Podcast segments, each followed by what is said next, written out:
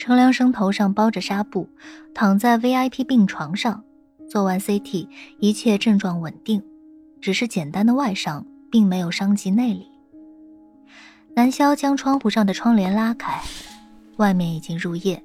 从住院部的楼层望出去，城区的万家灯火星星点点连成了一片。来到医院以后，两个人的主控就已经切换了。南萧并不想就这么守着程良生，和程良生相比，他反而更担心他兄弟沈恩飞的情况。程良生既然没什么大碍，陪着就觉得非常无聊。他推开病房门，想着到处走走，透透气。他记得没错的话，一切事情的原点就在这个医院。那你准备怎么办？南萧在脑海里问着萧琪的想法。放下了，这次正好也是个契机。契机？是啊，这次让我明白了，我其实已经有点放下了。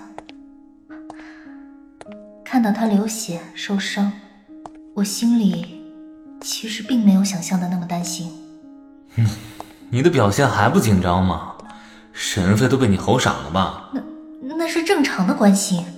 要是沈恩飞受伤了，我也会紧张的。哦，你这个“哦”是什么意思吗？就是“哦”啊。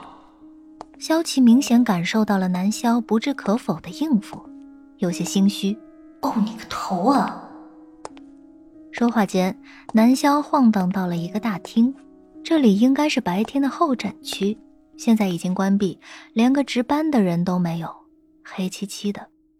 南萧顺着地上的指示标，漫无目的的走着。你倒是心很大嘛？怎么？这么黑漆漆的，还是在医院里，你就不害怕？有什么好怕的？我又不信鬼之类的事儿。哦，我以前呢也是不信的，但现在你看你，不就像是附身在我身上的鬼吗？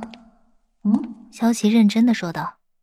呃，南萧想了想，突然觉得好像还真是那么回事儿，浑身起了鸡皮疙瘩，快步走了起来。嗯，就你话多。南萧努力穿过候诊区，前方依旧是一片漆黑。这医院也太大了，空荡荡的走廊里突然传来的皮鞋声，让南萧心头一震，他赶紧躲到一个候诊台后面。小启见状，乐得更开心了。你能不能行啊？怕成这样，前一秒还说自己不怕鬼来着，这会儿怎么就躲起来了？啊！南萧躲着不敢出声。诊区的灯突然亮了，脚步声越来越近。南萧微微探出头，看到个纯白的身影，又被吓得一抖，立刻又躲了回去。喂，你也太夸张了吧！在医院里看到穿着白大褂的医护人员，不是很正常的吗？萧琪简直没眼看。南萧觉得脸上一红，自己想想确实也挺丢脸的，但是仍然嘴硬的说道：“那那也要躲起来嘛，被发现就太丢脸了。总不能说，哎，你好，我把你当成鬼了，吓得躲起来了，这样吧？”肖院长。另一个声音从另一边响起，接着似乎又走过来一个人，对着之前那抹白色的身影说道：“您怎么还在这儿啊？”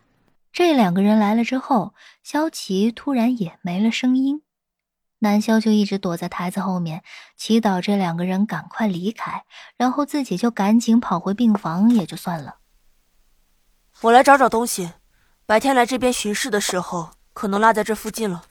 是什么东西啊？我帮你一起找找。不，不用了，并不是什么大东西。你早点回去吧，家里还有孩子等着吧。时间不早了。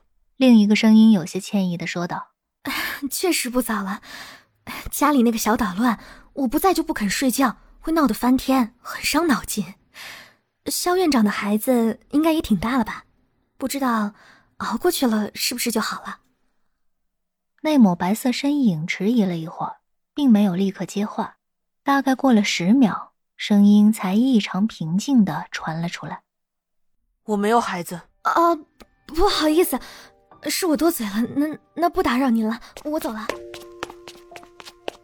一颗泪水无声的从南萧眼中滑落，划过脸颊，落在地上，周围的一切又恢复了寂静。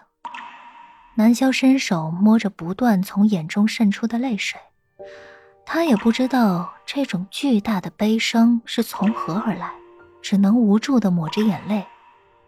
小启，是你吗？这怎么回事？南萧努力的询问着萧琪，却得不到任何的回应。